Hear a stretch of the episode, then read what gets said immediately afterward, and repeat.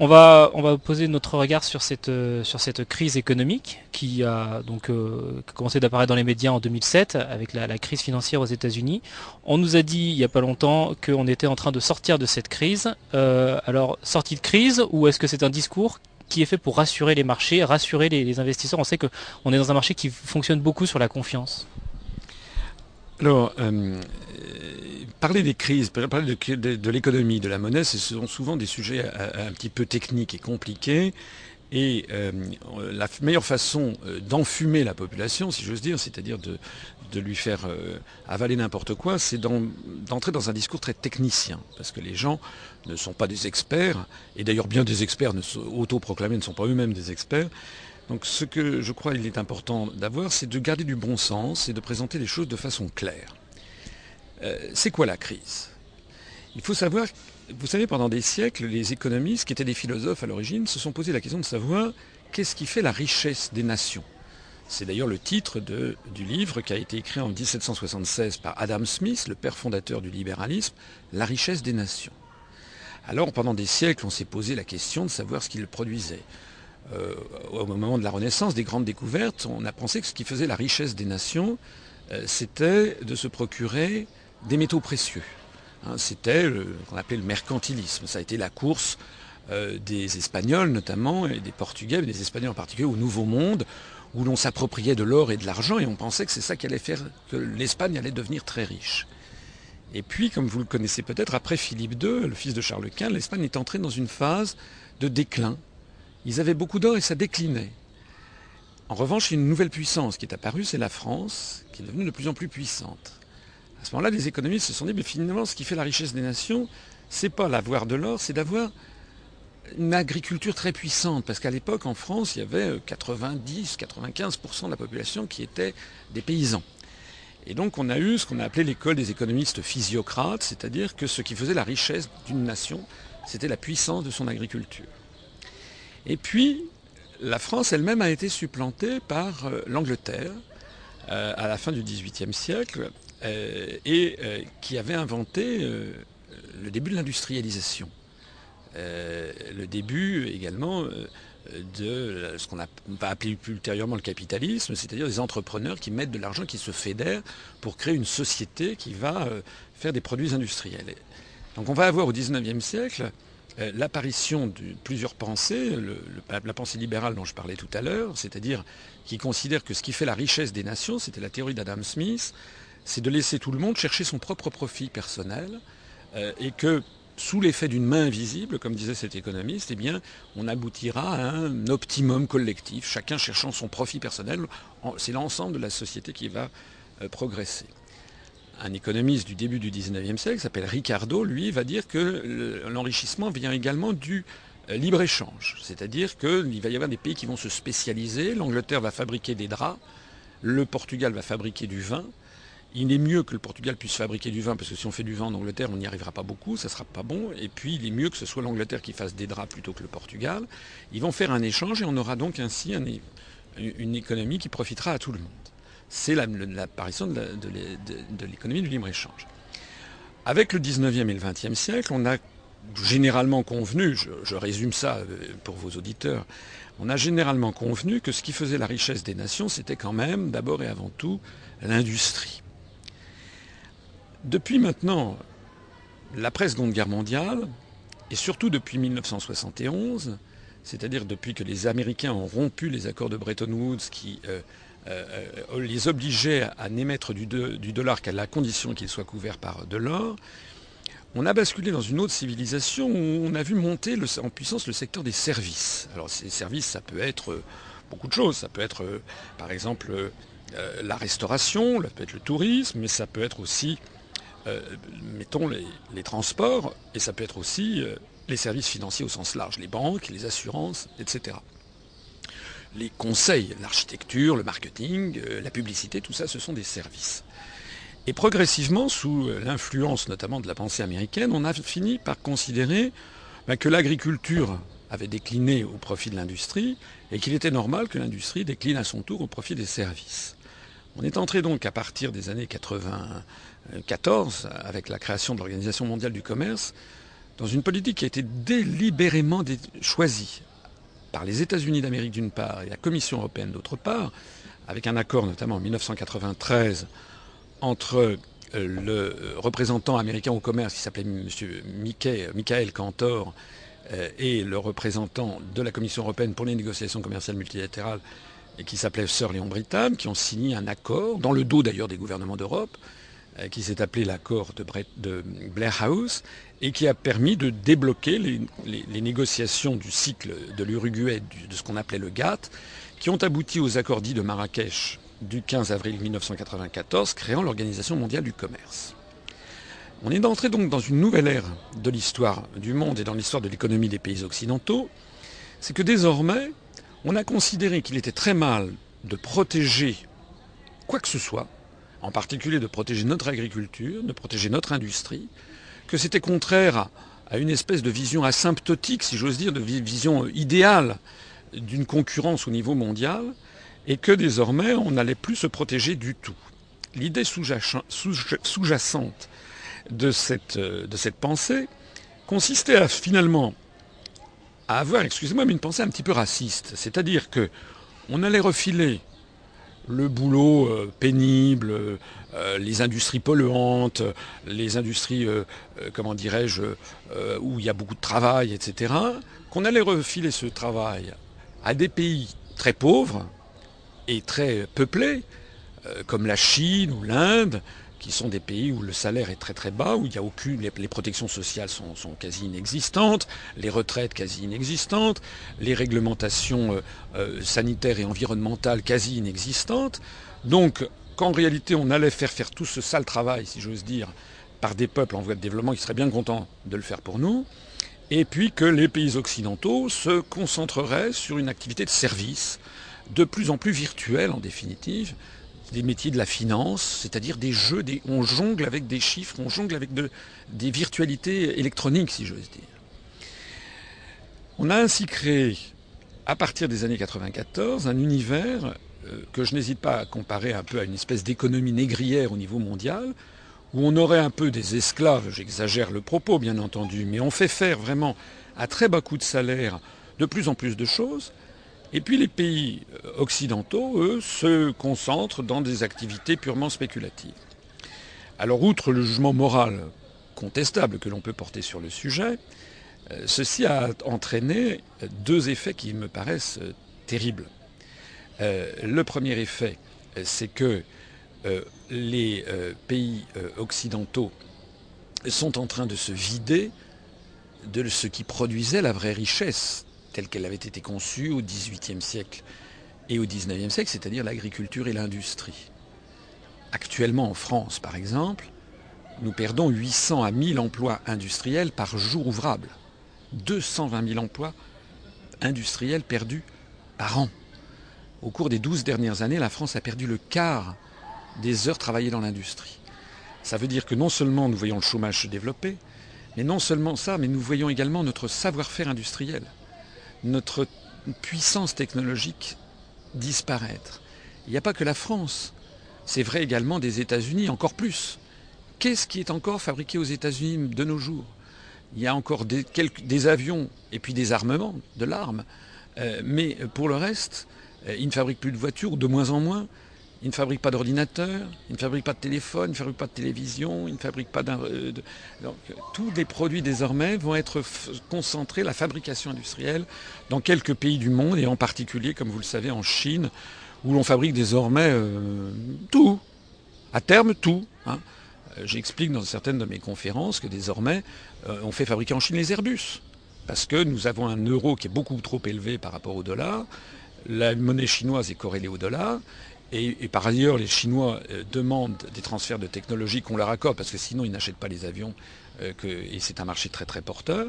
Donc désormais, il y a une usine à Tianjin, par exemple en Chine, où cette année, au moment même où je vous parle, euh, ils fabriquent un Airbus par semaine, de A à Z. Et ça va, c'est une montée en puissance. Alors ils fabriquent des Airbus, ils fabriquent des voitures, toutes les entreprises d'automobiles européennes se sont toutes délocalisées, ont toutes créé des usines en Chine. Euh, en nouant d'ailleurs un partenariat chacune avec un partenaire chinois. Hein, on n'a pas du tout une industrie européenne Ça n'existe pas, ça, ça n'existe que dans le, discours, dans la propagande des partisans de la construction européenne. Euh, Renault euh, fait une alliance avec un, constructeur chinois, Peugeot fait une alliance avec un constructeur chinois, Daimler-Benz fait une, alliance avec un autre constructeur chinois, etc. Ils fabriquent pas seulement des Airbus, des, voitures, ils fabriquent, bah, vous le savez, des jouets. Quand arrive Noël, si vous allez dans des grandes surfaces en France, si vous regardez, 95% des jouets sont fabriqués en Chine. Ils fabriquent les meubles. Euh, si vous allez chez Ikea, vous apercevez que la, quincaillerie, euh, les, casseroles sont made in China. Ils fabriquent euh, les téléphones portables de plus en plus, plus de 50% maintenant des téléphones portables fabriqués dans le monde sont fabriqués en Chine, les les, téléviseurs, les ordinateurs, etc. Alors maintenant on en arrive à la crise. Le problème qu'il y a, c'est que comment est-ce que les pays occidentaux, les États-Unis les premiers, vont-ils pouvoir maintenir leur niveau de vie s'ils ne produisent plus rien de concret? On va arriver euh, à la crise du crédit. Voilà. On en arrive donc à un univers où ce qui est la production de richesse, alors les États-Unis ont, quelques années d'avance sur nous, d'avance si j'ose dire, c'est d'avance dans la catastrophe. C'est-à-dire que les États-Unis ne sont plus devenus que des pays, qu'un pays de plus en plus, j'exagère, je force un peu le trait, mais de plus en plus un pays de purs consommateurs. C'est-à-dire que l'économie américaine, quand on se gargarise du fait que, tiens, l'économie américaine a augmenté son PNB de 4%, 5% au cours de l'année, il faut bien comprendre ce que signifie l'augmentation du PNB. Ce n'est pas de l'augmentation de la production industrielle. Le PNB, vous savez, il n'y a rien de plus menteur qu'une statistique. Euh, si on augmente la consommation, par exemple, chez Walmart, Walmart c'est l'équivalent de Carrefour ou Auchan aux États-Unis, si on augmente la consommation mettons, de chemises fabriquées au Bangladesh euh, ou de téléviseurs fabriqués en Chine qui sont vendus chez Walmart, ça va faire augmenter le PNB américain. Donc on a une, euh, on a une augmentation du PNB, une augmentation de l'économie américaine. Pour cela, Walmart va embaucher des salariés qui vont être des caissières, par exemple. Donc on va se dire, ça y est, l'économie américaine recrée des emplois. Euh, mais il crée quoi comme emploi? Et qu'est-ce que c'est que cette économie? C'est une économie de consommation de gens qui dépensent pour acheter ce qui est fabriqué ailleurs. Et les vendeuses, elles sont là pour vendre ce qui est fabriqué ailleurs. Alors, il y a un moment à partir duquel, j'espère que je suis clair dans ma démonstration, il y a un moment à partir duquel on, se demande, mais en vertu de quoi les Américains peuvent-ils tout acheter? Parce qu'ils achètent à partir de quoi? Mais Ils achètent à partir du privilège du dollar, de cette monnaie qui est, émise euh, et qui est accepté, qui était accepté, parce qu'on arrive maintenant à, la fin du processus, je pense, euh, universellement comme une monnaie solide, mais qui de plus en plus n'est fondée que sur une architecture, une, avalanche de crédits. On estime de façon macroéconomique que pour avoir une augmentation du PNB américain de 0,5 dollars, de 50 cents, il faut que le crédit augmente de 2,5 dollars. La société américaine est une société qui ne vit plus que par l'endettement. Et donc on a une augmentation phénoménale de l'endettement. tout n'est plus qu'endettement, architecture de dette. Les États-Unis achètent beaucoup plus à l'étranger qu'ils ne vendent.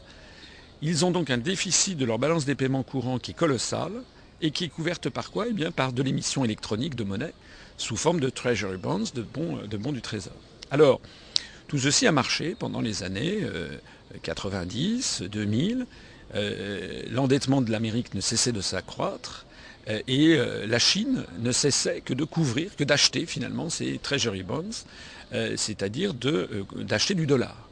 On en est arrivé à cette situation que récemment, le, chiffre que je vais donner n'est peut-être pas précis, si j'ose dire, à 100 milliards de dollars près, mais on avait quelque chose comme 1600 à, à milliards ou 2000 milliards de dollars de réserves détenues par la République populaire de Chine sur les États-Unis c'est l'accumulation de tous ces déficits de la balance commerciale américaine, euh, transcrite dans la balance des paiements courants, qui s'est accumulée au cours des années. Qu'on soit bien clair, la Chine est en train de racheter la dette. Euh, c'est la Chine qui rachète la dette des États-Unis. Non, elle ne rachète pas la dette. Elle, a permis de maintenir le dollar à une certaine valeur. Sinon, si, si personne n'achetait les treasury bonds, ça veut dire que le dollar ne vaut plus rien. Donc, pour couvrir les déficits, la Chine a été obligée d'acheter, d'acheter effectivement des bons du trésor créés par les États-Unis pour couvrir leurs déficits. La Chine a un encours sur les États-Unis, donc je le disais, de l'ordre de 1800 à 2000 milliards de dollars. Il faut faire quand même que, vos auditeurs se, fassent, se rendent compte de ce que ça signifie. Vous savez combien d'habitants en Chine? Il y a en gros 1 milliard 300 millions d'habitants.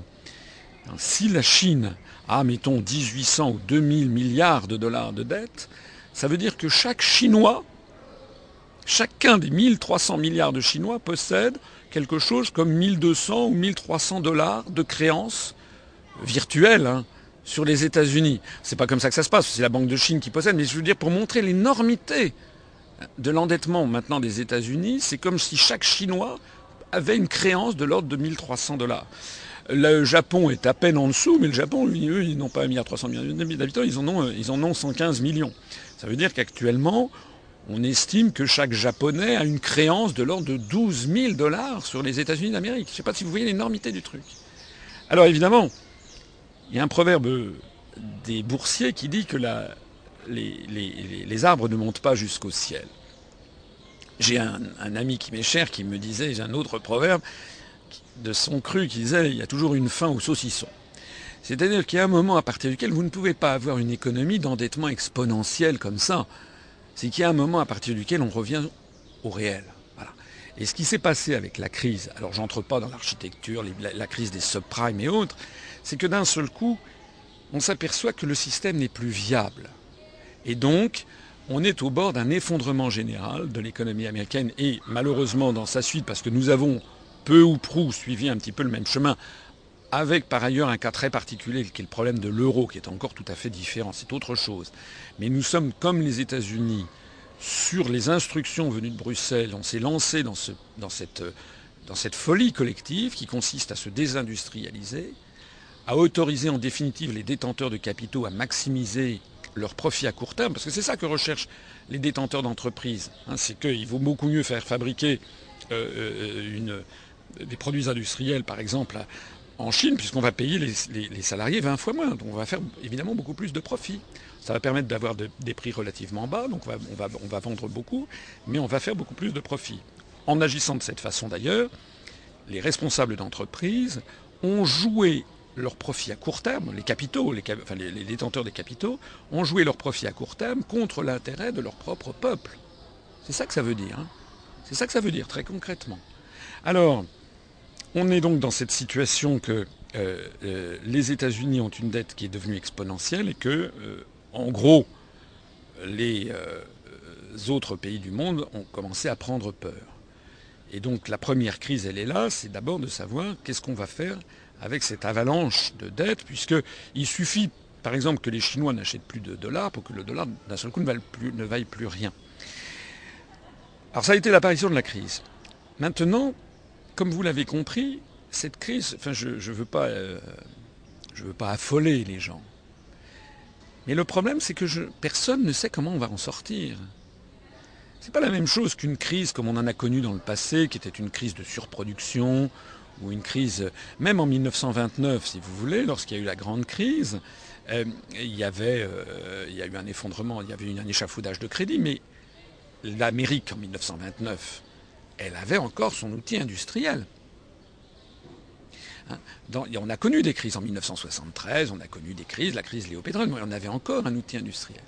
Alors que désormais, je vous l'ai dit tout à l'heure, les pays occidentaux, l'Amérique en premier, la France ensuite, a perdu de plus en plus son outil industriel. Nous continuons à, nous à le perdre. Donc la question qui se pose, c'est encore une fois, si on n'a pas recours à ce crédit exponentiel et puis il y a une fin à ce crédit, qu'est-ce qui va faire la richesse des nations occidentales? Et c'est là le grand mystère, et auquel personne n'a de réponse.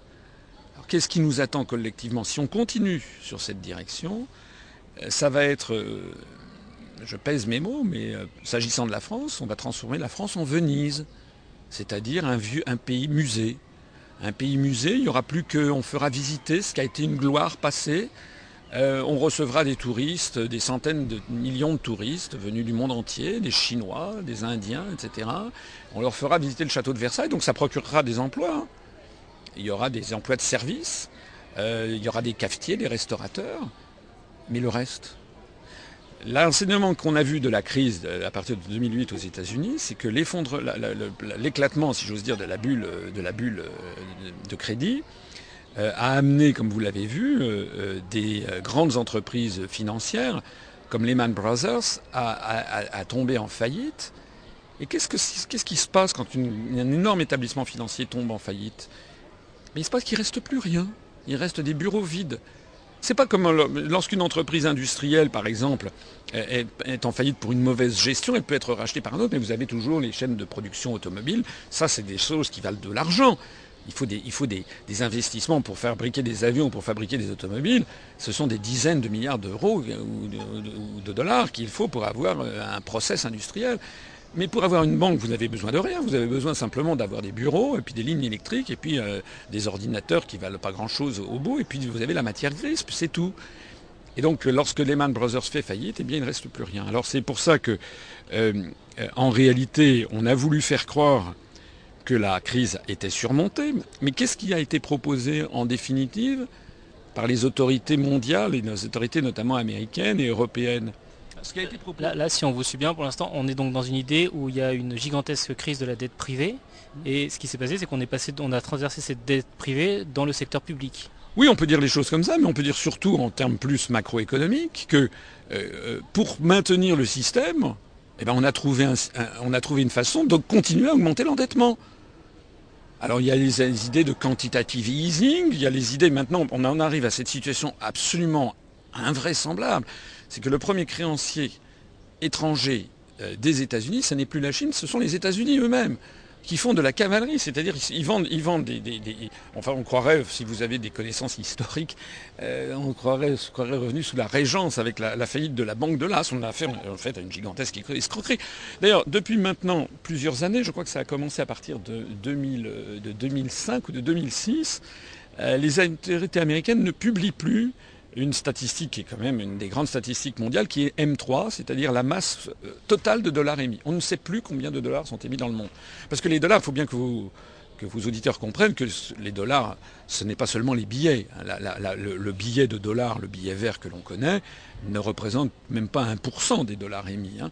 L'extraordinaire masse de dollars, c'est de la monnaie électronique sous forme ben, de, création de, monnaie électronique. Les bons du trésor, c'est même dématérialisé, sans compter tout ce qui est les architectures financières du style, les crédits de default swap, dont on ne sait plus très bien toute cette ingénierie financière où on fait, on bâtit des virtualités sur des virtualités, euh, même les experts s'y perdent. En fait, on, vend, euh, pour dire la chose qu'on est dans l'escroquerie, on vend, on vend de la poudre aux yeux sous un dehors extrêmement technicien. Alors, pour relancer la machine, eh bien, les États-Unis n'ont rien trouvé de mieux eh que de relancer de nouveau le crédit. Voilà, on est dans cette situation. C'est pour ça que je ne suis pas le seul à le dire, hein, mais j'essaie de l'expliquer d'une façon j'espère que c'est euh, le plus compréhensible et le plus pédagogique possible. Sans, je, n'aime pas utiliser des mots euh, techniques parce que souvent les gens ne comprennent pas. Donc j'essaie d'avoir un discours, euh, voilà, le discours de, l'homme de la rue qui n'est pas expert.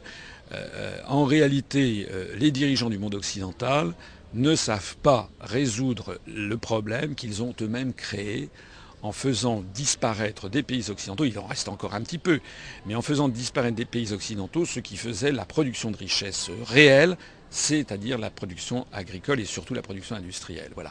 Parce que quand vous créez, quand vous êtes dans des jeux d'écriture dans une banque, eh bien c'est pas de la production euh, réelle, c'est nous sommes dans le, dans le virtuel. Ça veut dire qu'à un moment il va falloir relocaliser l'industrie, relocaliser les moyens de production? Absolument. Je, voudrais, euh, si j'ai quelques instants avec vous, euh, attirer l'attention par exemple des auditeurs sur un point qui me paraît important pour qu'ils comprennent ce qui se passe. Euh, c'est, je reviens sur l'idée des statistiques. imaginez que vous ayez un, jeune, un jeune Américain qui vit à, Los Angeles, qui fait un voyage au Bangladesh. Bon. C'est un jeune Américain qui est dynamique, qui est entreprenant, et il va euh, à Dhaka, c'est la capitale du Bangladesh, il va voir une usine qui fabrique des chemises. Et euh, c'est dans cette usine, euh, avec des conditions de travail épouvantables, où on fait travailler des enfants qui ont 14-15 ans, et qui sont payés 1 dollar par, par jour, et encore, même pas, on fabrique des chemises à la chaîne. et chaque chemise est fabriquée pour 1 dollar.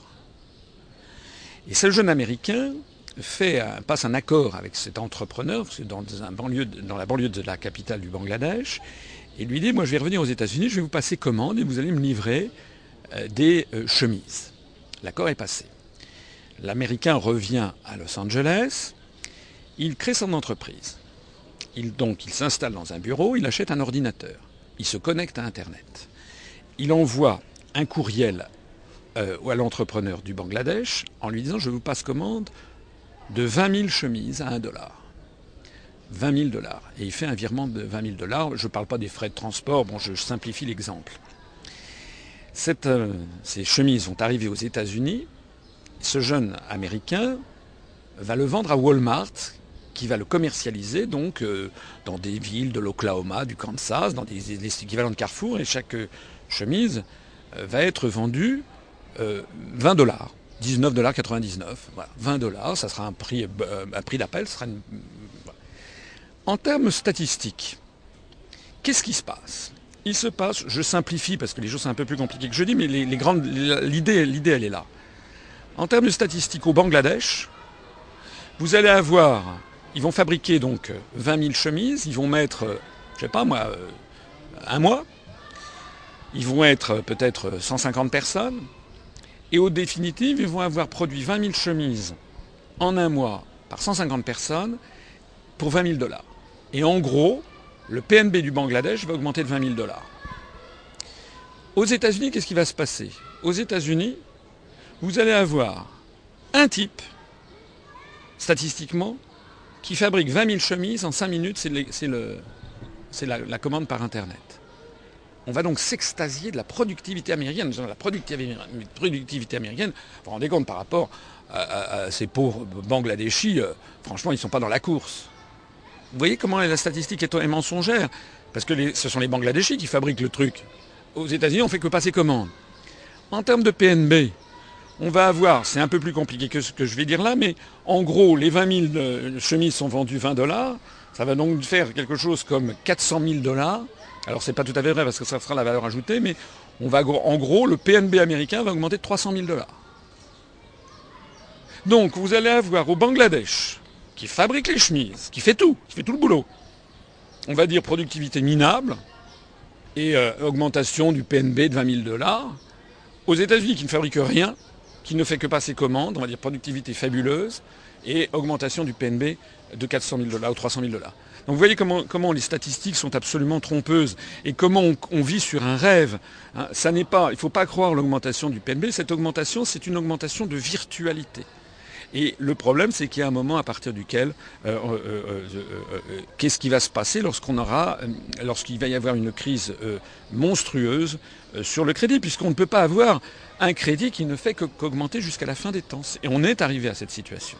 On est arrivé à cette situation et la réalité des choses, c'est que on va très probablement, enfin, je, là, je, ne veux pas jouer les prophètes de mauvais augure, mais on va quand même très probablement vers une remise en cause générale euh, de l'économie occidentale, du système financier international. Il est intolérable d'avoir un, pays comme les États-Unis d'Amérique qui peuvent en fait tout acheter sans rien payer, parce que c'est ça le privilège du dollar. Ils émettent une monnaie qui est acceptée partout dans le monde euh, comme si c'était une monnaie solide alors qu'en fait elle ne vaut plus rien et qui peuvent, qui peuvent tout acheter. C'est comme je l'explique dans certaines de mes conférences, comme si on donnait à quelqu'un un chéquier magique avec lequel on pouvait toujours tout acheter sans, que les, vendeurs, ceux qui encaissent le chèque, ne puissent aller l'encaisser à votre banque, s'ils étaient obligés de le garder sous le coude. Bon, ceci ne peut pas, euh, ne peut pas, euh, ne peut pas durer durablement. Alors pour répondre maintenant directement à votre question, je crois qu'en effet, nous aurons la nécessité d'avoir au moins un coup d'arrêt à cette perte continuelle de richesse des pays occidentaux et une nécessité de relocalisation, mais ça ne va pas aller sans peine parce que c'est contraire aux décisions qui ont été prises à l'Organisation mondiale du commerce, et puis c'est contraire à l'intérêt d'un certain nombre euh, de grandes forces économiques dans, le monde. Mais on ne peut pas avoir durablement, on arrive au bout d'un processus historique, un peuple, les États-Unis, le peuple américain et plus généralement la sphère des pays euro euh, euh, de, l'Europe occidentale et des États-Unis qui vit en définitive au crochet du reste du monde. Et là, on est en train de parler donc euh, d'un protectionnisme, un protectionnisme raisonné. Alors, euh, il est de bon ton de pousser des cris d'orfraie quand on parle du mot protectionnisme, parce que, évidemment, pourquoi? Bah, c'est comme sur toute une série de sujets en France qui sont tabous. On n'a pas le droit de parler de la construction européenne, on n'a pas le droit d'aller jusqu'au fond des choses sur cette question, on n'a pas le droit d'aller jusqu'au fond des choses sur le protectionnisme. Pourquoi?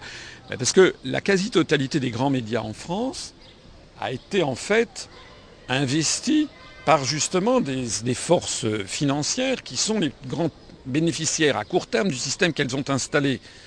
Euh, j'explique que par exemple TF1 est possédé par Bouygues, mais au sein de Bouygues, eh il y a euh, par exemple le fonds de pension américain euh, Capital Research and Management de American Funds qui gère les retraites des, fonctionnaires de Californie et qui a une plaque du style 15 ou 20% au sein de, TF1. Donc euh, les actionnaires américains qui siègent chez Bouygues ne vont pas tolérer que TF1 prenne des positions qui soient hostiles au système qu'ils ont eux-mêmes mis en place. Donc on n'aura pas sur TF1 ce débat. On n'aura pas non plus ce débat chez, euh, euh, dans le groupe Lagardère, puisque le groupe Lagardère possède une partie ou tout ou partie d'Europe 1, du journal Le Monde, de, Aujourd'hui, Le Parisien, Paris Match, etc., sans compter les NMPP, les nouvelles messageries de la presse parisienne. Mais là aussi, dans le capital de Lagardère, 60% est détenu par des investisseurs internationaux. Donc nous avons en France un verrouillage des médias euh, qui empêche de poser les vraies questions et qui a diabolisé un certain nombre de sujets. Donc euh, il est de bon ton quand on parle du mot protectionnisme. On ne sait pas pourquoi, mais c'est mal. Ah, c'est comme le dictionnaire des idées reçues de Flaubert qui avait été fait au XIXe siècle. Il y a, des, des, réflexes pavloviens, comme on dit. Protectionnisme, c'est mal. Ah bon? Mais pourquoi c'est mal? En réalité. Quand on pense à protectionnisme, on pense repli sur soi, fermeture des frontières. Oui, mais écoutez, euh, la France a été un pays extrêmement ouvert sur le monde. C'est d'ailleurs un des pays les plus ouverts sur le monde. L'Europe, c'est la zone du monde le plus ouvert. Le, pays le plus fermé sur le monde extérieur, vous savez qui c'est À part la Corée du Nord. Ce sont les États-Unis d'Amérique. Hein, dont le commerce extérieur euh, reste relativement faible finalement euh, par rapport à son économie, quoique l'économie soit de plus en plus virtuelle, comme je le disais tout à l'heure. Et puis vous allez aux États-Unis, les gens ne connaissent absolument rien au monde extérieur. Bon, euh, il ne s'agit pas de se refermer sur soi-même. Il s'agit, dans le mot protectionniste, il y a le mot protection. Maurice Allais, prix Nobel d'économie, décédé récemment, qui d'ailleurs n'avait pas droit à la parole dans les médias français. Nous avions le seul prix Nobel français d'économie qu'on ait jamais eu, Maurice Allais, a été barré pendant des années, jusqu'à ce qu'il meure d'ailleurs, de tout accès aux médias. C'est quand même un peu fort, non? Et il disait lui-même qu'il y avait un bon et un mauvais protectionnisme. Ce qu'il appelait le bon ou, un bon et un mauvais libre-échange. Ce qu'il appelait le bon libre-échange, c'est de mettre en concurrence un pays avec des pays qui sont un peu comparables. Par exemple, euh, mettre en concurrence la France avec euh, l'Italie, avec euh, l'Allemagne, avec l'Angleterre, avec le Canada, euh, avec des pays qui ont un petit peu le même type de population, le même type de niveau de vie, etc. Ça c'est bon parce que ça stimule la concurrence entre des pays euh, qui ont, qui ont un peu les mêmes règles du jeu, soyons clairs. Donc ça c'est bon. C'est comme si vous avez une classe de fort en maths, c'est bon qu'ils soient en concurrence. Bon. Mais si on met en concurrence, alors c'est là où Maurice Allais disait qu'il y a un mauvais libre-échange, si on met en concurrence la France avec les Chinois, là on aboutit à... Il ne peut plus y avoir de concurrence. Il ne peut plus y avoir de concurrence parce que les Chinois sont euh, quoi 20 fois plus nombreux que les Français, 65 millions dans un cas, 1 milliard 300 millions dans l'autre, et ils sont en gros, allez, 15 fois moins, 15 euh, fois moins rémunérés. Et le jour où les Chinois gagneront autant que les Français n'est pas demain la veille. Ou plus exactement, ce qui se passera, c'est que c'est les, Français qui vont finir par gagner autant que les Chinois, c'est-à-dire de voir ce qui a d'ailleurs déjà commencé, là, c'est l'appauvrissement général de la population.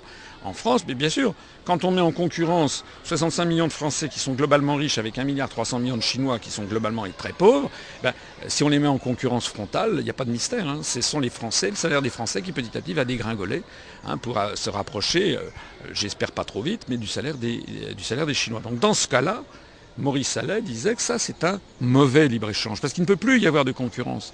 Pour reprendre mon autre métaphore de tout à l'heure, si vous mettez des forts en maths dans une classe, c'est très bien, parce qu'il va y avoir une émulation entre les forts en maths.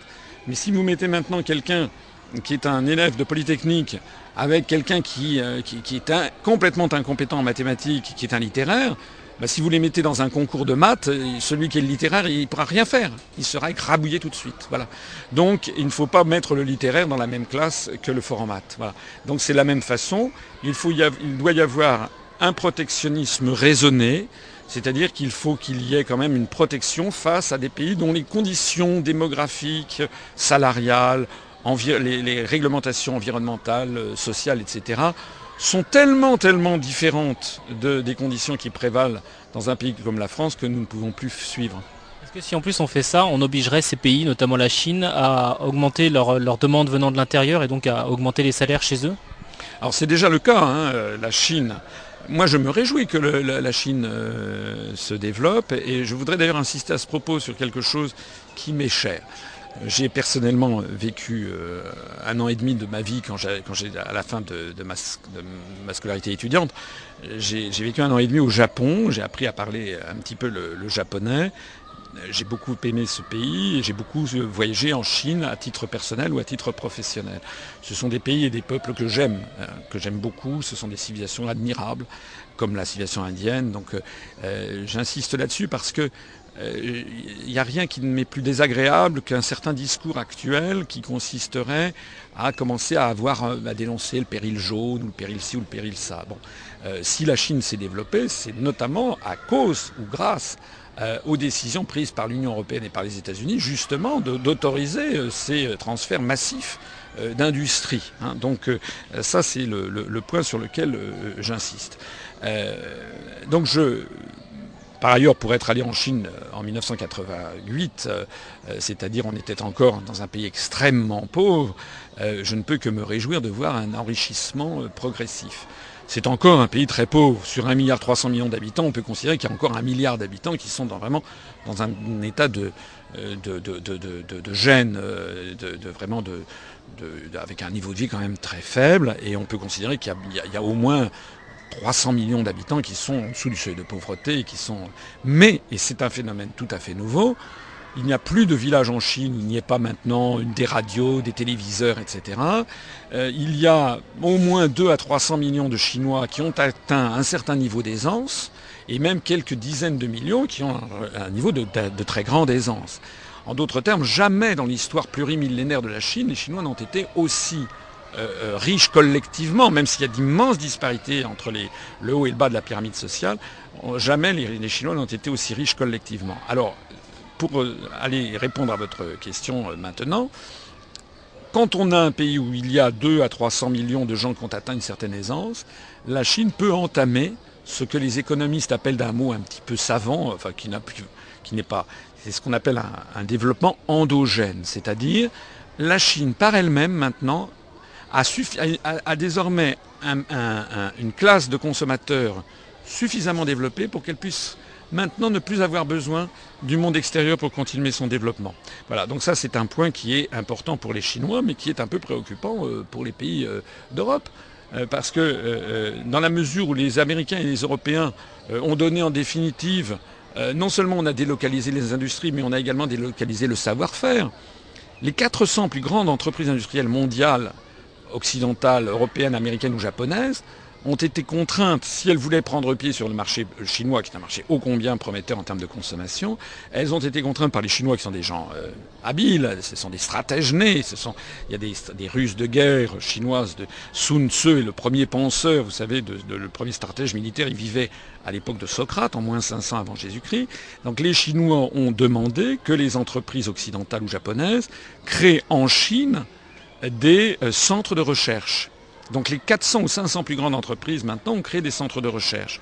Au même moment, les Chinois ont décidé de mettre le paquet, si j'ose dire, sur la formation d'ingénieurs euh, ou de financiers dans tous les domaines. Euh, c'est pour ça que je reviens à ce que je disais tout à l'heure, la pensée qui a été à l'origine dite de cette mondialisation, qui consistait à croire qu'on avait filé le sale boulot, si j'ose dire, le boulot déqualifié, le boulot euh, euh, polluant, le, boulot n'ayant pas besoin de, comment dirais-je, de, beaucoup de, de, matière grise, qu'on a filé ça à des peuples comme les Chinois et les Indiens, pendant que les peuples blancs, disons le mot, euh, se concentreraient sur des activités de service, c'est une pensée raciste, et donc comme toute pensée raciste, c'est une pensée bête. Parce que les Chinois, excusez-moi, mais c'est une des plus grandes civilisations du monde. C'est comme l'Inde. Les Indiens ont inventé la numération décimale de position, les Indiens ont inventé le jeu d'échecs, les Chinois ont inventé l'imprimerie plusieurs siècles avant Gutenberg, ils ont inventé le papier-monnaie, ils ont même sous la dynastie Tang. Donc on a affaire à des très grandes civilisations. Et en plus de ça, dans la sphère chinoise, nous sommes sous la pensée confucéenne. Et vous savez que Confucius, qui vivait lui aussi à l'époque de Sun Tzu ou de Bouddha ou de, Socrate, en, gros en moins 500 avant Jésus-Christ, la pensée confucéenne valorise l'apprentissage, le savoir, le respect des anciens, le respect de la culture et, le travail intellectuel. Donc, nous avons maintenant un peuple entier en Chine qui produit alors j'ai pas les chiffres à l'esprit parce que ça dépend si on parle des ingénieurs, si on parle des licenciés, si on parle des bac plus 5 et ci et ça, donc il y a des problèmes de, de, comparabilité entre les systèmes éducatifs, mais actuellement on estime que la Chine produit en gros 10 fois plus d'ingénieurs que les États-Unis d'Amérique. Eh bien oui, ils sont 1,3 milliard d'habitants et maintenant tout le monde est lancé là-dedans. Ce qui veut dire que les, Occidentaux qui pensaient qu'on allait avoir une suprématie intellectuelle sur ces peuples euh, sont, tombés tout simplement dans une pensée euh, grossièrement euh, raciste et stupide, de la même façon que les Indiens produisent aussi des ingénieurs en grand nombre. Donc il y a effectivement, on peut anticiper sans, risque de se tromper, qu'à la fin de cette décennie, la Chine sera déjà devenue la première puissance économique mondiale.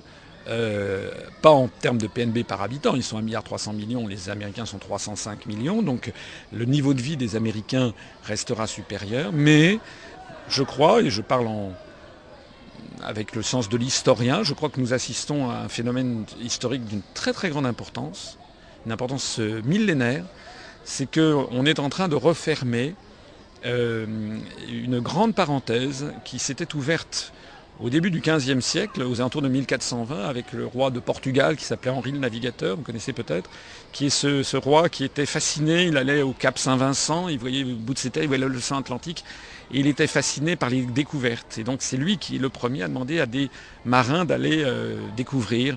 Et les marins portugais ont longé les côtes d'Afrique. Vous savez qu'à l'époque on croyait, on savait que la Terre était ronde, mais à l'époque on croyait euh, qu'on ne pouvait pas s'approcher de, de l'équateur parce qu'on pensait que la mer bouillait et que l'air était tellement chaud qu'on était carbonisé. Et donc euh, les marins portugais ont commencé à longer les côtes du Maroc et se sont rapprochés des côtes du Sénégal et puis ont découvert le golfe de Guinée puis ils se sont rendus compte qu'il bah, faisait chaud, mais on pouvait encore survivre. Et puis c'est comme ça que les, Portugais ont fini par atteindre le bas de l'Afrique, ont découvert euh, le cap de Bonne-Espérance, le cap des Anguilles, et puis ont découvert ensuite la route des Indes par, euh, euh, par l'océan Indien, et qu'ils ont été les premiers à, créer des colonies qui ont donné l'Angola, le Mozambique, à Goa en Inde, Vasco de Gama, etc. Et c'est à partir de ce moment-là que l'Occident d'un seul coup, c'est la Renaissance, va conquérir le monde, avec à la fois des choses positives et puis aussi des massacres, euh, l'esclavage, la colonisation. Enfin bon, on n'est pas là pour euh, réécrire toute l'histoire, on n'est pas là pour porter un jugement, on est là simplement pour dire qu'en termes historiques, c'est à partir du XVe siècle que l'Occident, d'un seul coup, l'Europe va, va connaître une expansion fabuleuse et va mettre sous sa coupe en réalité l'ensemble du monde l'Amérique latine, l'Afrique, l'Asie. Et tout ceci va atteindre son sommet avec les empires coloniaux du XIXe siècle, et j'allais dire son prolongement encore plus euh, avec la suprématie euh, américaine et occidentale euh, après la Seconde Guerre mondiale, où le monde entier est sous la coupe de l'Occident. Et c'est ça, je le crois profondément, c'est cette parenthèse-là, enfin cette parenthèse, c'est cette période historique-là qui est en train de se refermer avec après 600, 600, 600 ans. Et c'est désormais la fin de la suprématie du monde blanc sur le monde avec un monde que j'espère personnellement, et je crois, euh, plus équilibré. Il ne faut pas avoir peur du tout. Des... Enfin, non, moi j'ai pas peur des Chinois. Euh, je connais, je connais bien la Chine. C'est un, euh, je crois qu'on va, enfin en tout cas il faut l'espérer, vers un monde du XXIe siècle et du troisième millénaire, un monde apaisé où, les peuples doivent, un peu comme puisque nous sommes sur une radio chrétienne, je me permettrai de filer une métaphore un petit peu, un petit peu évangélique, c'est les peuples et les nations. C'est-à-dire que les peuples et les nations doivent coexister sans que l'un d'entre eux euh, ou l'une d'entre elles veuille imposer son, sa, vision du monde, veuille imposer ses valeurs à, l'ensemble des, nations. Il faut donc faire pour le, pour le, monde occidental une espèce de travail de deuil, pour parler en termes psychanalytiques, sur cette volonté de toute puissance mondiale qui est apparue avec euh, l'Empire romain, hein, à la fin, avec la création de l'Empire romain, cette espèce de volonté impériale de dominer le, monde. Euh, la Chine, par exemple, n'a pas eu, euh, alors je sais qu'il y a des gens qui ne sont pas d'accord avec moi quand je dis ça, mais la Chine, historiquement, elle a été, elle s'est considérée comme un empire, bien sûr, mais son empire a toujours été un empire sur les marges le Xinjiang à, l'ouest de la Chine. Xinjiang en japonais, ça veut dire en chinois, pardon, ça veut dire nouvelle frontière. C'est la dernière frontière. Le Tibet, le Tibet est sous suzeraineté chinoise depuis le XIIe siècle, hein, avant même que la Bordenne ne devienne française. Donc euh, euh, il y a un peu effectivement un impérialisme chinois, mais qui est sur les, sur bords. On a les Chinois euh, se prononcent, s'appellent eux-mêmes Chongguo en chinois, ça veut dire le pays, Guo, Chong du centre qu'on a traduit en langue occidentale comme l'empire du milieu. Donc ils se pensent au centre du monde et euh, finalement, ils, non, les Chinois n'ont pas envie euh, de transformer euh, l'Afrique du Nord ou l'Europe en, colonie chinoise. Ça, n'est pas vrai. Alors pour revenir sur la zone euro, et donc, euh, dans, cette zone, on est dans une, euh, on nous dit aujourd'hui qu'on est dans une zone de la crise de la dette souveraine. Euh, est-ce que vous pouvez rappeler un peu d'où vient cette dette souveraine Et est-ce que vous pouvez nous dire un peu deux mots de deux pays qui, à mon avis, sont stratégiques, sont la Grèce et l'Espagne, et dans quelle situation ils sont à l'heure actuelle? Alors là aussi, si vous me le permettez, je ne répondrai à votre question d'une autre façon, c'est-à-dire que je crois qu'il faut expliquer aux, Français, aux citoyens qui n'a pas des connaissances particulières en matière économique et monétaire, euh, quel est le problème de l'euro? Euh, Le problème de l'euro, c'est que c'est une monnaie plurinationale qui est une monnaie unique pour 17 euh, économies différentes. Je dis 17 parce que vous savez que nous sommes 27 États membres de l'Union européenne, mais il y en a 17 pour l'instant qui ont rejoint l'euro. Une monnaie unique, ça veut dire que l'on a un taux d'intérêt unique, qui est le taux le taux de refinancement des banques euh, par la Banque Centrale Européenne. Et elle n'a qu'un seul taux d'intérêt. Donc, euh, euh, on a donc un taux d'intérêt qui doit, qui doit être satisfaisant pour 17 économies dont les besoins sont totalement différents. je vais prendre un, exemple. lorsque, par exemple, l'Irlande se portait bien il y a quelques années, elle se portait bien, elle avait des taux de croissance très importants, enfin importants, du style 5% par an, ce qui est très élevé. Euh, ces taux de croissance étaient élevés. Pourquoi bah, Parce que d'abord, l'Irlande bénéficiait des transferts financiers des autres pays d'Europe. Et deuxièmement, euh, il y avait de gros investissements, notamment venus d'Amérique du Nord, euh, dans des monteurs, comment dirais-je, d'ordinateurs. Par exemple, vous savez, Dell, les ordinateurs Dell sont largement montés en, Irlande, et puis des centres d'appel. L'Irlande avait un taux de croissance très élevé craignait de l'inflation. Donc l'Irlande avait besoin d'un taux d'intérêt élevé pour casser les tendances inflationnistes. Et puis comme elle avait un très fort taux de croissance, quand on monte le taux d'intérêt, ça, ralentit la croissance. Mais comme elle avait un très fort taux de croissance, il était important pour elle euh, de, casser les tendances inflationnistes. Au même moment, la France et l'Italie, elles, avaient un taux de croissance très faible. Et donc, elles avaient besoin au contraire d'avoir un taux d'intérêt plus bas. Que fait la Banque Centrale Européenne dans ce genre de circonstances? Et ça n'est pas de la faute de M. Trichet, de M. Duesenberg ou de M. Tartemuche qui, succédera. La Banque Centrale Européenne, quiconque serait à la place des, dirigeants de la BCE, se trouve confronté au fait qu'ils ont certains pays qui voudraient un taux d'intérêt fort et d'autres qui en voudraient un faible. Et donc, ben, ils font quoi? Ils, ils, prennent tout simplement une cote mal taillée entre ces contraintes et donc quelque chose qui est à peu près à mi-chemin. Voilà. C'est pas très compliqué hein, de concevoir ça. Le problème, c'est que pour des économistes qui ont réfléchi à la question, c'est quelque chose qui aggrave la situation dans tous les cas. L'Irlande, ayant, très fort, ayant des tendances inflationnistes, avait besoin d'un taux d'intérêt élevé, on lui met un taux d'intérêt plus faible que ses besoins. Donc ça augmente les tendances inflationnistes. La France ou l'Italie, qui avait été en quasi-récession, avaient un besoin d'un taux d'intérêt très faible, on leur mettait un taux d'intérêt trop élevé par rapport à leurs besoins, ça aggravait la récession.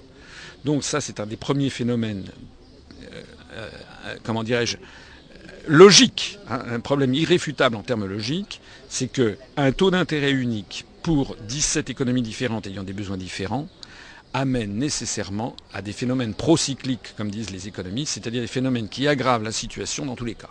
c'est déjà un, très mauvais point. Deuxièmement, un taux d'intérêt unique, vous savez que les taux d'intérêt rétroagissent sur la valeur externe du, change de la monnaie. Si vous avez un taux d'intérêt élevé, ça attire des capitaux étrangers, donc les gens vont venir s'investir en zone euro, donc acheter de l'euro, et donc l'euro va être désiré sur les marchés financiers, monétaires, et donc l'euro va monter si on monte les taux d'intérêt, l'euro monte par rapport aux autres monnaies, notamment par rapport au dollar. Si on baisse, ça va baisser. Or, comme il est déjà très difficile d'avoir un taux d'intérêt qui convienne à 17 économies différentes, la Banque Centrale Européenne n'a aucun objectif de change externe de sa monnaie. Hein, ça, c'est très important à comprendre. D'ailleurs, le seul objectif qui soit fixé par l'article 282 du traité sur le fonctionnement de l'Union européenne qui concerne la Banque centrale, le seul objectif qui soit fixé à la Banque Centrale Européenne par les traités européens, c'est de, maintenir la stabilité des prix, c'est-à-dire de lutter contre l'inflation qui théoriquement ne doit pas dépasser 2% par an en zone euro. Donc, comme ils ont déjà fort à faire avec cet objectif, et à avoir un taux d'intérêt qui convienne ou qui, soit le moins mauvais possible pour cette économie, on ne peut pas en plus y ajouter un autre objectif qui est celui du taux de change externe. Donc il n'y a pas d'objectif de taux de change externe de telle sorte que l'euro est la seule grande monnaie mondiale dont les autorités monétaires ne gèrent pas le taux de change extérieur. Alors qu'est-ce qui se passe? Ben, Ce qui se passe, c'est ce qui s'est produit maintenant depuis plusieurs années, c'est-à-dire que le dollar est miné sourdement par les déficits énormes de sa balance des paiements courants dont je parlais tout à l'heure. Donc le dollar potentiellement est orienté à la baisse.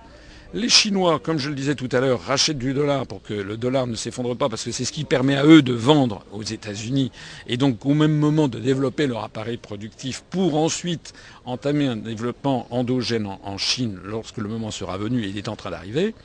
Donc les Chinois corrèlent la valeur du yuan, de la monnaie chinoise, au dollar. Et donc, qui, dans cet univers-là, est le dindon de la farce des déficits de la balance des paiements courants, c'est les Européens qui n'ont pas de gestion de leur taux de change. Et donc, depuis maintenant 2002, l'euro est continuellement orienté, tendanciellement orienté à la hausse euh, par rapport, euh, par rapport au, euh, dollar. Je rappelle qu'en en 2001, on avait au plus bas, on avait 1 euro égale 0,85 dollars. Et d'ailleurs, à ce moment-là, euh, nous avions un commerce extérieur florissant. Nous avions d'ailleurs euh, un taux de croissance qui était quand même pas mauvais. Euh, et que depuis, l'euro globalement a, énormément augmenté. et on est actuellement à 1 euro égal 1,40, 1,45 dollars. Depuis lors, ça veut dire quoi? Eh bien, ça veut dire que nous sommes en train, je le disais tout à l'heure, de perdre 800 à 1000 emplois industriels par jour ouvrable parce que l'économie française, les produits français ne sont plus compétitifs à 1,45 dollars. Alors ça, c'est un deuxième point très important sur la crise de l'euro, c'est que l'euro est en train de euh, détruire euh, l'industrie en France, l'industrie en Italie, de mettre à mal l'Espagne ou euh, la Grèce, parce que la compétitivité de ces différentes économies n'est pas compatible avec le taux de change externe de l'euro. En revanche, le taux de change externe de l'euro convient à l'industrie allemande. Alors ça, c'est un mystère que j'essaie d'expliquer dans mes conférences, parce que beaucoup de gens n'arrivent pas. Les gens me disent, mais ça n'est pas de la faute de l'euro, parce que la preuve, c'est que l'Allemagne se porte bien. D'abord, l'Allemagne ne se porte pas si bien que ça. Je signale au passage que l'Allemagne est le deuxième pays le plus endetté du monde après les États-Unis. Mais ceci étant mis à part, il est vrai que l'Allemagne dégage, un commerce extérieur florissant et a des meilleures performances que nous. Mais pourquoi? Parce qu'elle ne produit pas la même chose. J'explique que, euh, par exemple, si vous, si vous voulez vendre une Mercedes qui vaut 100 000 euros euh, la Mercedes qui vaut 100 000 euros, lorsqu'un euro égale un dollar, vous la vendez à Hong Kong 100 000 dollars. Je ne parle pas des frais de transport, hein, ni des frais de douane, mais, euh, ni des frais de, distribution, mais euh, ces, frais-là n'étant pas intégrés, une Mercedes qui vaut 100 000 euros, elle va se vendre 100 000 dollars à Tokyo, 100 000 dollars à Hong Kong, 100 000 dollars à Los Angeles, sans difficulté auprès des milliardaires ou des, grands chefs d'entreprise ou des stars du cinéma ou des chèques émiratis. Maintenant, si un, euro vaut 1,4 dollars, la Mercedes vaudra 140 000 dollars. Et à Hong Kong, à Tokyo, à Los Angeles ou à Dubaï ou à, Riyad, on l'achètera encore à ce prix-là. C'est-à-dire que les gens riches qui voudront acheter ce produit l'achèteront quel qu'en soit le prix. c'est un phénomène, qu'on ce que les économistes appellent l'élasticité de la demande au prix. C'est-à-dire que tous les produits n'ont pas la même élasticité. Il se trouve que l'Allemagne produit pas seulement des Mercedes, c'est un exemple que je prenais, mais elle produit par exemple des machines-outils dans l'optique, elle produit des machines en matière de chimie, des machines qui interviennent dans des process industriels, où elle est dans un grand nombre de spécialités en quasi-monopole mondial. De telle sorte que lorsque la Chine s'équipe en usine, lorsque la Russie, l'Inde, le Brésil, vous savez ce qu'on appelle les briques, s'équipent en usine, ils sont obligés, dans un grand nombre de cas, d'acheter des machines-outils fabriquées en, Allemagne parce qu'elle est, en quasi-monopole mondial, ou alors s'il y a des concurrents, ça va être des concurrents qui n'auront pas du tout la même fiabilité, par exemple. Et donc, la montée de l'euro n'entrave pas, ou entrave peu, la demande. De telle sorte qu'en Allemagne, on constate quand même, lorsque l'euro a atteint 1,5, 1,6, on a constaté que les, Allemands commençaient à hurler, le, patronat allemand. Mais le patronat allemand a commencé à hurler lorsqu'on atteint 1,5, 1,6. On l'a vu, hein, aux alentours de la mi-2008, on avait atteint 1 euro égale 1,62. Parce que là, on atteignait un niveau tel que du coup, à, son tour, l'Allemagne n'était plus compétitive ou, les produits qu'elle avait étaient vraiment trop chers pour, pour permettre des investissements. Donc ça veut dire que la compétitivité externe de l'industrie allemande peut être évaluée aux alentours de 1 euh, euro pour 1,40, 1,50 dollars. Alors que nous, nous avons vu que pour la France, par exemple, le commerce extérieur français a été équilibré entre 2002, euh, sur l'année 2002, au moment, en gros, où 1 euro égale 1 dollar. Ça veut dire que nous, la compétitivité intrinsèque de l'économie française, c'est 1 euro égale 1 dollar. L'économie allemande, c'est 1 euro égale 1,40 dollars. Quand 1 euro égale 1,40 dollars, comme actuellement, qu'est-ce qui se passe? Il se passe que ça ne gêne pas ou très peu l'industrie allemande. Ils encaissent, les entreprises allemandes font des bénéfices considérables le commerce extérieur allemand dégage des, excédents considérables. En revanche, en revanche, on est en train de détruire l'industrie allemande, l'industrie française, l'industrie italienne, euh, parce que nous ne sommes plus compétitifs. Et donc on comprend bien qu'il euh, se cache quelque chose de terrible hein, là-dedans, excusez-moi d'insister, mais euh, lorsque les Allemands ne veulent pas toucher au taux de change, lorsqu'ils disent que ça leur va très bien, on les comprend. Ils favorisent leur industrie, ils détruisent l'industrie des, petits copains, des Français et des Italiens, c'est formidable pour eux. Mais pour, l'Italie et pour la France, ce n'est pas possible. Alors maintenant, pour en revenir, pour en venir à d'autres pays comme la Grèce ou comme, euh, comme le, comment dirais-je, euh, l'Espagne, il y a un problème technique à savoir, c'est que tous les euros ne sont pas identiques. Euh, on a l'impression, les Français croient que les euros sont tous identiques. Bon, quand on va, c'est vrai que visuellement ils sont pareils. Pas tout à fait.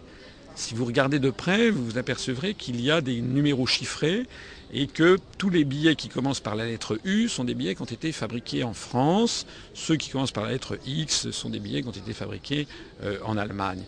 Euh, en réalité, les euros ne sont pas identiques, ce sont des créances qui sont émises sur les banques centrales de chacun des États-nations. Il faut savoir que les banques centrales nationales n'ont pas été supprimées. Hein. il y a toujours la Banque de France, il y a toujours la Bundesbank en Allemagne, il y a toujours la Banque de Grèce.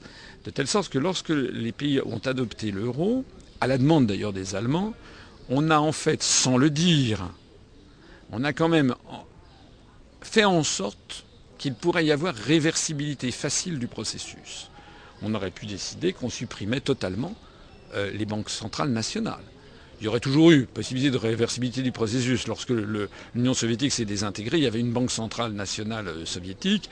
Ça n'a pas empêché tous les États nouvellement indépendants de recréer leur propre monnaie. Mais disons que maintenant, c'est facilité. Alors,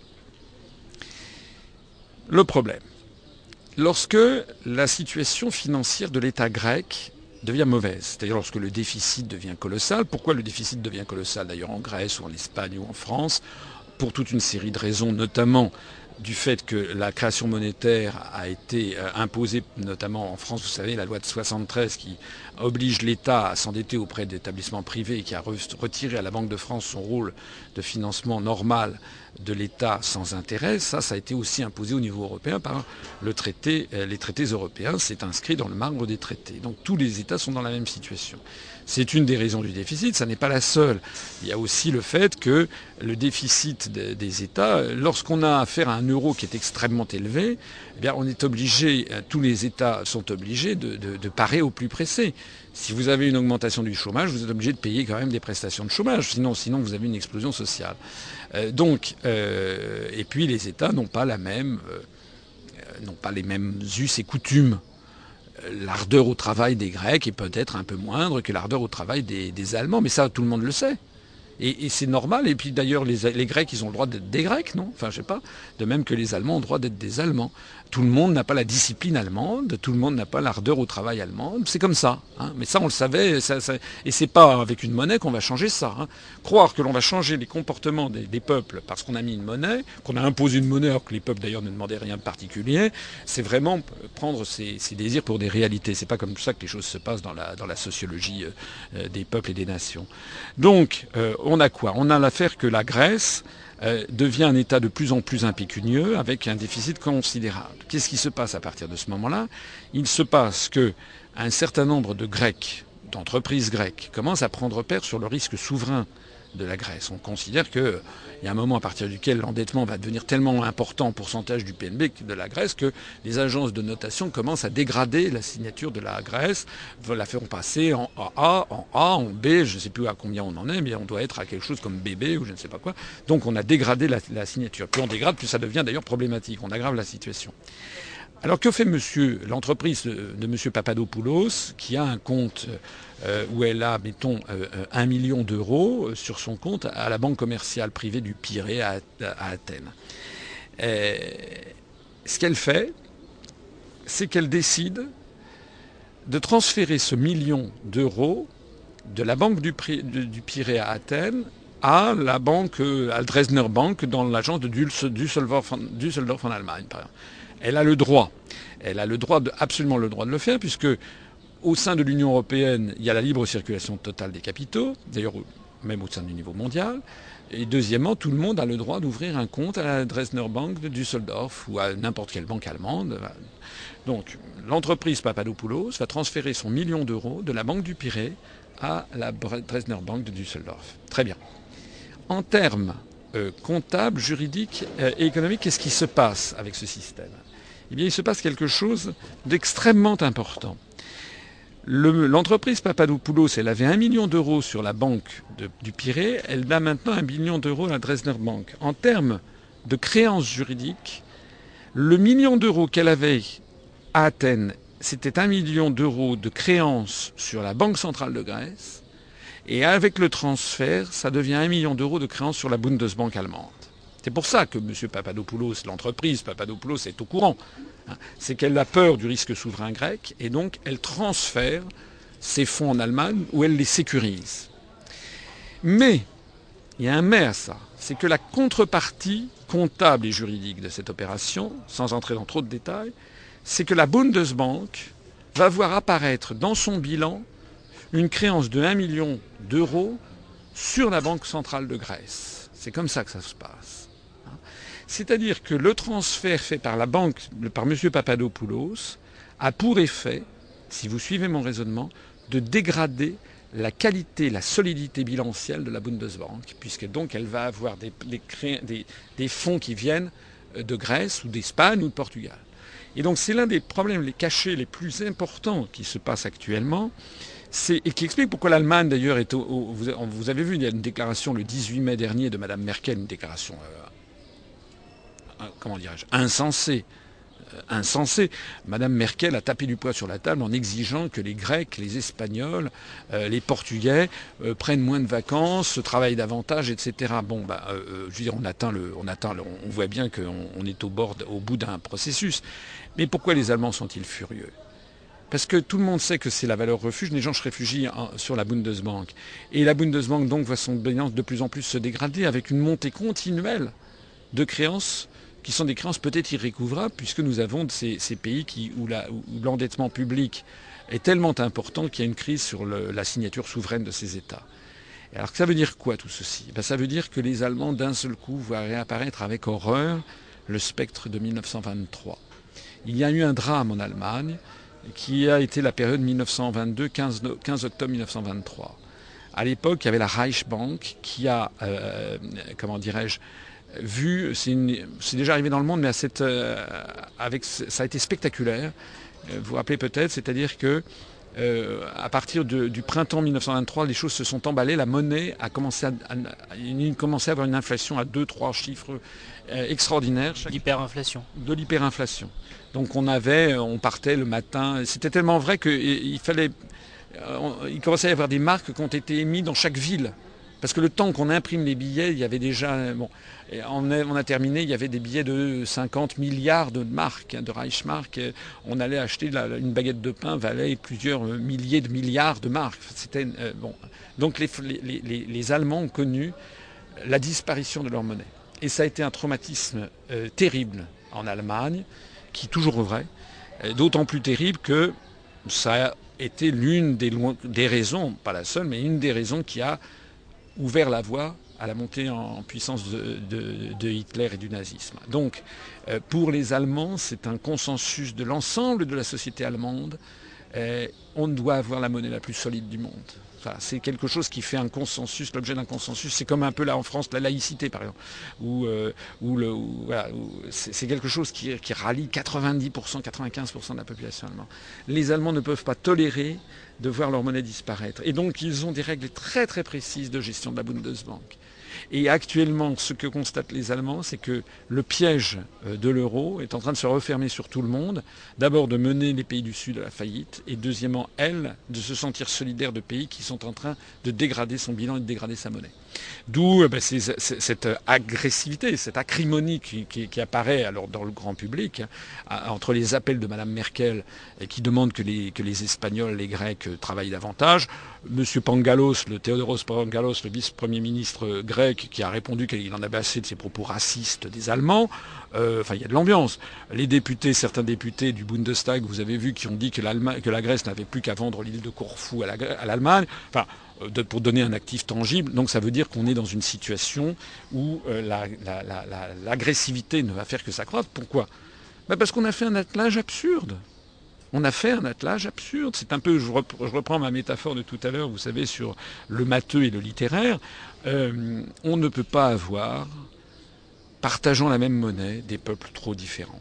C'est comme ça. C'est d'ailleurs, puisque je suis encore une fois sur une radio chrétienne, je citerai un passage qui est très intéressant, c'est dans euh, le premier livre des Maccabées, euh, dans le chapitre, je crois que c'est dans le chapitre 13, lorsque, à un moment, Antiochos VII Épiphane, c'est dans la dynastie des Séleucides, explique que, comme il est contraint de se battre avec des forces qui menacent son propre pays, il est obligé de faire la paix intérieure avec le peuple juif, et il convoque Simon, le, grand ethnarque des Juifs, le grand responsable des Juifs, et il dit maintenant nous, nous faisons la paix, je, te rends la liberté, je t'autorise, je t'autorise à, battre une monnaie à ton effigie. Et donc euh, c'est dans la Bible elle-même que l'on trouve cette idée que ne désavouerait aucun prix Nobel d'économie de nos jours, selon laquelle euh, une monnaie, euh, c'est un peuple et une nation. Voilà. C'est ça la grande réalité de l'histoire du monde. Je fais une conférence d'ailleurs où je montre que de très très nombreuses monnaies plurinationales ont existé. Elles ont toujours explosé parce que justement c'est la diversité des peuples et des nations pour parler euh, comme dans l'Ancien Testament. Mais alors à ce moment-là, la, question qu'il faut, qu'il faut se poser, c'est à qui profite l'euro? Ceux qui ont eu l'initiative de l'euro. C'est pas moi qui le dis. Hein. c'est un, ce sont les, les, documents confidentiels défense du gouvernement américain qui ont été déclassifiés à l'été 2000 par l'administration Clinton par application de la loi américaine. Euh, ce sont les Américains eux-mêmes. Ce sont les Américains qui ont exigé à partir des années 60 que l'Europe bâtisse une monnaie unique. Je renvoie les lecteurs qui seraient dubitatifs, mais les auditeurs qui seraient dubitatifs, je les renvoie à l'article de Ambrose Evans Pritchard, qui est journaliste d'investigation au euh, Daily Telegraph, qui est un des journaux les plus sérieux du monde, un, des plus sérieux de, Grande-Bretagne, qui est allé consulter ces documents confidentiels de défense de l'administration américaine. Pourquoi ça? Mais parce que, alors là, on touche du doigt un autre grand, grand sujet, c'est que euh, à l'origine de la construction européenne, on explique aux Français toujours que c'est Jean Monnet et Robert Schuman, mais euh, Jean Monnet et Robert Schuman eux-mêmes agissaient à la demande des Américains et accessoirement aussi du Vatican de Pie XII de l'époque. Et euh, pourquoi ça? Ben Parce que les Américains euh, et le Vatican avaient peur on peut les comprendre d'ailleurs, de la menace soviétique. après les accords de Potsdam, Yalta, Téhéran, des conférences de Téhéran, Potsdam et Yalta, on avait eu donc un partage de l'Europe des zones d'influence, et donc l'Union soviétique, comme je ne vous apprends rien, avait donc mis la main euh, en termes d'influence sur tous les pays de l'Est. Et puis, comme avait dit Churchill en 1948, un rideau de fer s'était abattu sur euh, une partie de l'Europe. Et donc, euh, les États-Unis d'un côté, le Vatican d'autre part, voulaient lutter contre l'influence du communisme.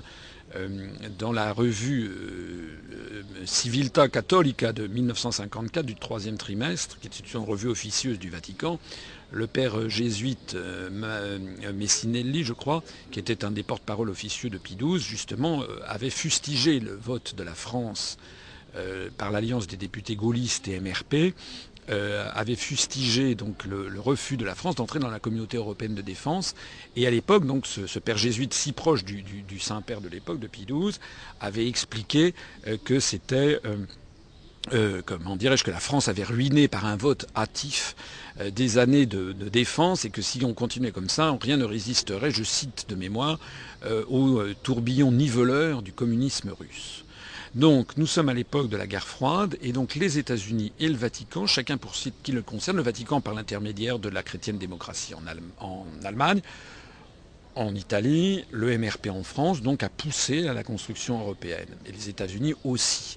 Mais eux, c'était pour avoir un glacis, comme disent les géopoliticiens, les géopoliticiens un glacis américain en Europe. Voilà. Et pour aller dans cette direction, les Américains ne se sont pas arrêtés là. C'est-à-dire que les Américains ont considéré de plus en plus que la construction européenne allait leur servir de faire en réalité une zone d'influence américaine qui persisterait après la chute du communisme et qui même s'étendrait. Et c'est ce qui se passe. Hein. Le, communisme s'est effondré et les Américains ont continué continuellement. Alors je sais que c'est un, c'est quelque chose qu'on ne doit pas dire dans les médias, paraît-il. On doit faire croire aux Français que la construction européenne aurait été une invention française ou autre. Ce sont des balivernes. Donc en réalité, les Américains, tout au long des années 60 notamment, ont poussé aussi à la, à la création d'une monnaie unique européenne. En, en, pensant que ceci serait favorable à, justement à ligoter tous ces pays dans une espèce de système en réalité ingérable, délibérément ingérable, dont ils seraient les seuls à pouvoir tirer les ficelles n'y a pas que moi qui l'ai dit. Je renvoie les, auditeurs qui sont intéressés par cette question, d'abord à se reporter, je l'ai déjà dit, au dossier que j'ai fait euh, sur De Gaulle et l'Europe sur le site internet dont je parlais tout à l'heure, mais aussi tout simplement à la conférence de presse de Charles de Gaulle du 15 mai 1962, où il expliquait justement que l'Europe aurait besoin d'un fédérateur extérieur, donc lui s'y opposait, et que ce fédérateur extérieur ne serait pas européen, donc ne pourrait être que américain.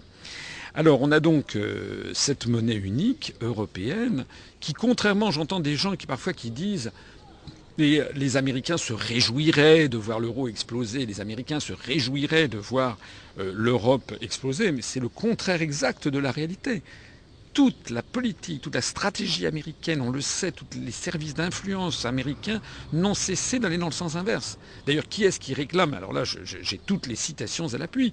Qui est-ce qui, est qui a réclamé l'entrée des pays de l'Est dans l'Union européenne et dans l'OTAN? C'est le président George Bush, notamment George W. Bush, notamment à son discours de l'université de Varsovie le 15 juin 2001. Qui est-ce qui a réclamé, qui est-ce qui réclame l'entrée de la Turquie dans l'Union européenne? Ce sont les Américains, parce qu'il s'agit d'avoir le flanc sud. Il s'agit pour les Américains de faire coïncider le périmètre de l'OTAN et le périmètre de l'Union européenne pour encercler la Russie.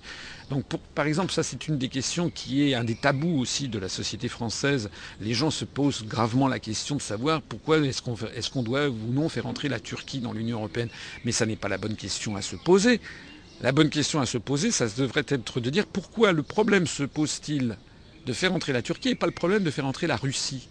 Qui est-ce qui a décidé que la Turquie devrait entrer dans l'Union européenne et pas la Russie Alors que de toute évidence, la Russie est un pays européen alors que la Turquie euh, est un pays euh, dont, le caractère européen est pour le moins extrêmement discutable. Bon, donc euh, ça veut bien dire qu'il y a des forces qui sont derrière. Ces forces, j'insiste, ce sont les États-Unis qui ont décidé de faire coïncider le plus possible le périmètre de l'OTAN et le périmètre de l'Union européenne. Voilà. Ils l'ont encore réclamé avec euh, l'entrée, je disais, des pays de l'Est dans l'OTAN. voilà. Donc, qui est-ce qui a intérêt à maintenir l'euro? Les États-Unis. pour une raison simple, hein, c'est que si l'euro explose, moi ma conviction est faite, hein, d'ailleurs je ne suis pas le seul, et je le dis d'ailleurs depuis maintenant plus de dix ans, euh, les gens qui me connaissent savent que je n'ai jamais varié dans mes analyses et elles ont le mérite d'être confirmées par les événements. C'est quand même un point important. L'euro explosera comme toutes les monnaies plurinationales pour les raisons que j'évoquais tout à l'heure. Or ça, ça pose un très gros problème pour les États-Unis parce que les processus de désintégration, on sait comment ça commence, on ne sait jamais comment ça, termine. Et on sait en général comment ça se termine, c'est quand tout, quand, quand a explosé. Voilà. Euh, et d'essayer de maîtriser un processus de désintégration, c'est très très difficile. C'est comme essayer de maîtriser euh, l'explosion d'une bombe, bombe A, hein, qui est un processus de fission. Lorsque l'Union soviétique a commencé à se désintégrer, les autorités soviétiques ont tout essayé pour essayer de garder un petit peu de. Et puis, euh, bon, euh, il y a des processus euh, de libération, libérateurs des énergies qui ont fait que l'empire des tsars s'est désintégré et qu'on a vu réapparaître des pays comme l'Ukraine qui avait disparu en tant qu'État souverain depuis plusieurs, plusieurs siècles. Voilà, donc ma la, votre question. Voilà. Donc ce sont les États-Unis. Donc je pense que ceux qui ont d'abord et avant tout intérêt, en termes géopolitiques, ce sont les États-Unis. En termes euh, pratiques, euh, bien entendu, un certain nombre d'entreprises, un certain nombre d'élites occidentales, d'élites européennes euh, qui ont fait leur carrière là-dessus, évidemment, n'ont pas envie de se désavouer. mais je ne dis pas que M. Trichet est un Américain. quoi qu'il ait dit, là, vous savez, quand il avait pris ses fonctions à la BCE, il avait dit I am not a Frenchman la première décision qu'il avait prise. Donc il voulait surtout, surtout pas qu'on pense qu'il était français. Il y a toute une série d'élites euh, des médias, d'élite du journalisme, d'élite de, la politique, etc., tous les, responsables politiques, journalistiques, etc., qui ont appelé les Français notamment à voter oui à l'euro, euh, n'ont pas envie d'être désavoués par les événements. Donc euh, il y a des gens qui refusent de regarder la réalité en face. Mais vous savez que ce que disait Nietzsche, hein, il parlait des faits et de leur formidable éloquence. Face aux faits, face ce sont des choses qui échappent à la volonté des hommes. Hein. Je répète, j'insiste, de toute l'histoire de l'humanité, ça remonte, je vous l'ai dit, au premier livre des Maccabées, toutes les monnaies plurinationales de l'histoire ont toujours explosé. À l'époque contemporaine, ça a été par exemple, à l'époque classique, ça a été le réal espagnol dans toutes les colonies américaines. Euh, après, il y a eu le coulouche de l'Empire ottoman. Après ça, vous avez eu euh, la couronne de l'Empire austro-hongrois. Après ça, vous avez eu euh, toutes les monnaies coloniales. Vous avez eu à la fin, récemment, le dinar yougoslave, le rouble soviétique, la couronne tchécoslovaque. Vous avez eu voilà, la, la piastre indo-chinoise dans l'Empire français. voilà, toutes les monnaies plurinationales ont toujours explosé.